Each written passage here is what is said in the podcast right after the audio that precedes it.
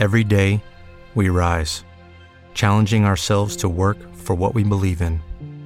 At U.S. Border Patrol, protecting our borders is more than a job, it's a calling. Agents answer the call, working together to keep our country and communities safe.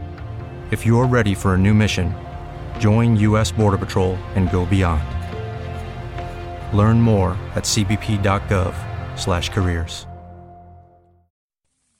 Hola querido amigo, amiga, ¿qué tal? ¿Cómo estáis? Espero, espero que muy bien. La verdad es que estoy grabando este audio desde el teléfono, desde la tienda de campaña. No sé si se oye chisporrotear ligeramente la lluvia que hace hoy.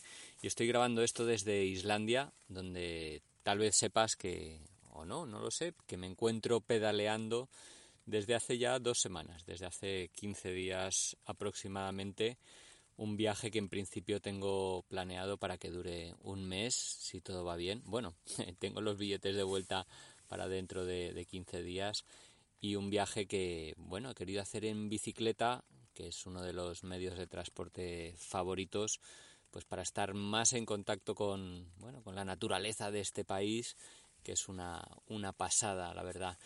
Pero no te engañaré, no te un viaje muy duro y mucho más exigente de lo que me habían dicho que iba a hacer, o mejor dicho, de la idea que yo me había hecho, ¿no? Porque sí que había hablado con varios cicloturistas y me habían dicho pues que el tiempo iba a ser malo, que iba a llover mucho, sobre todo que iba a hacer mucho viento. Y bueno, yo un poco pensando que esto iba a suceder, pues había intentado mentalizarme y, hacerme a la idea, pero cuando uno llega aquí y se encuentra de cara a, los elementos, se da cuenta de que realmente esto es para mí en particular más duro de, de lo que tal vez me había preparado. Y es que la verdad, y ese no sé si ha sido uno de mis principales errores, es que, bueno, las semanas previas al viaje he tenido muy poquito tiempo para rodar y para irme preparando un poquito físicamente, que hubiera venido muy bien. Es verdad que para otros viajes en bicicleta que, he hecho, pues realmente he salido de casa y he ido poco a poco y, y, digamos, encontrando mi ritmo y fortaleciéndome poco a poco, pero como que no, no era tan importante el tema físico y en este pues creo que ha sido un poco o he pecado de inocente o ha sido un poco un error de no haberme entrenado un poco más porque desde el primer día ha sido un viaje que me ha puesto bastante contra la pared.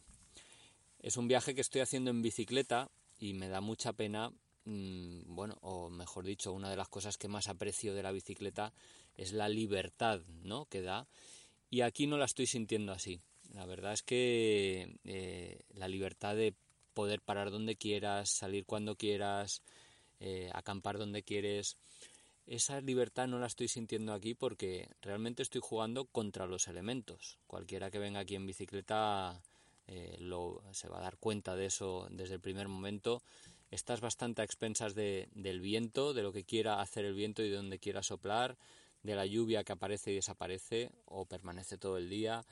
En fin, como que de repente o tienes un carácter muy aventurero y, más experiencia cicloturista, cosa que yo no tengo, o, al final te das cuenta de que no puedes luchar contra los elementos y te tienes que adaptar mucho a ellos. Entonces la libertad que te da la bicicleta en otras circunstancias aquí no me la está dando, la verdad. De hecho hay varios días, bueno, pues que me he tenido que dar la vuelta literalmente un día recuerdo hace tres o cuatro días en Vic, hacía tanto viento e iba a hacer tanto viento durante ese día en contra que iba a ser realmente una, una tortura. Así que me di la vuelta y, los siete kilómetros que había andado en una dirección los desandé en la otra e intenté bueno tomar un transporte para recorrer ese tramo de, de 70 kilómetros hasta la siguiente ciudad pero no me fue posible encontrar ninguno así que me quedé eh, un día parado, ¿no? Cosa que tampoco pasa nada, pero bueno, pues que al final estás, como decía, un poco, un poco a expensas. El viaje empezó el 14 de junio en, el aeropuerto de Keflavik, que está a 40 kilómetros de Reykjavik, la capital, en el suroeste del, país. Y el primer día, pues nada, me lo tomé de un poco de, aterrizaje. Además, llegas, no sé por qué, a las 2 de la mañana. Entonces, aunque ahora no se pone el sol en estas épocas, y, y bueno, sí se pone, pero hay luz todo el día, podría haber empezado, pero bueno, necesitaba pues tomármelo con calma, descansar bien ese primer día y, hacer algunas compritas, ¿no? El hornillo y el gas para el hornillo, por ejemplo, o alguna cosa que me había dejado que de supermercado, pues comprarla aquí, pues eh, eso aproveché a hacerlo el primer día. Y ya desde el primer día empecé a rodar y, recuerdo que el primer día fue 40 kilómetros contra el viento, pero bueno, en ese momento pues las ganas te pueden, ¿no? Y, las ganas de, conocer el país. Y esa parte sur, la verdad es que fue muy bonita. Fueron las dos primeras etapas eh, hasta Veragerdi, eh, toda la peninsulita esa que sale debajo de Reykjavik, una zona muy volcánica, con muchísimo musgo. Eh, de hecho, ahí vi una de las cosas que más me ha gustado hasta este momento, que fue el volcán Fagradalsfjall, creo que lo he dicho bien, que fue el último en, erupcionar en 2019 y se ve la colada preciosa, ¿no? Junto de, un color intenso negro junto a otras coladas mucho anteriores y de otro color más pálido. La verdad es que debió ser un, espectáculo.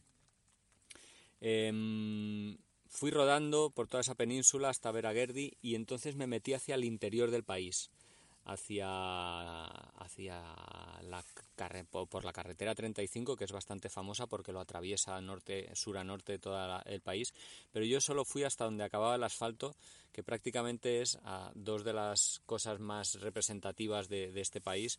Una es el Geysir, que, es el geyser bueno, que dio nombre a este fenómeno, a este fenómeno de la naturaleza, y, y a las cascadas de Gulfos, que son realmente preciosas y bonitas. Pero aquel fue el primer día de lluvia intensa, incesante, que me amargó bastante, porque era una lluvia además con viento que me hizo además acabar aquel día empapado. ¿Te está gustando este episodio? Hazte fan desde el botón apoyar del podcast de Nivos.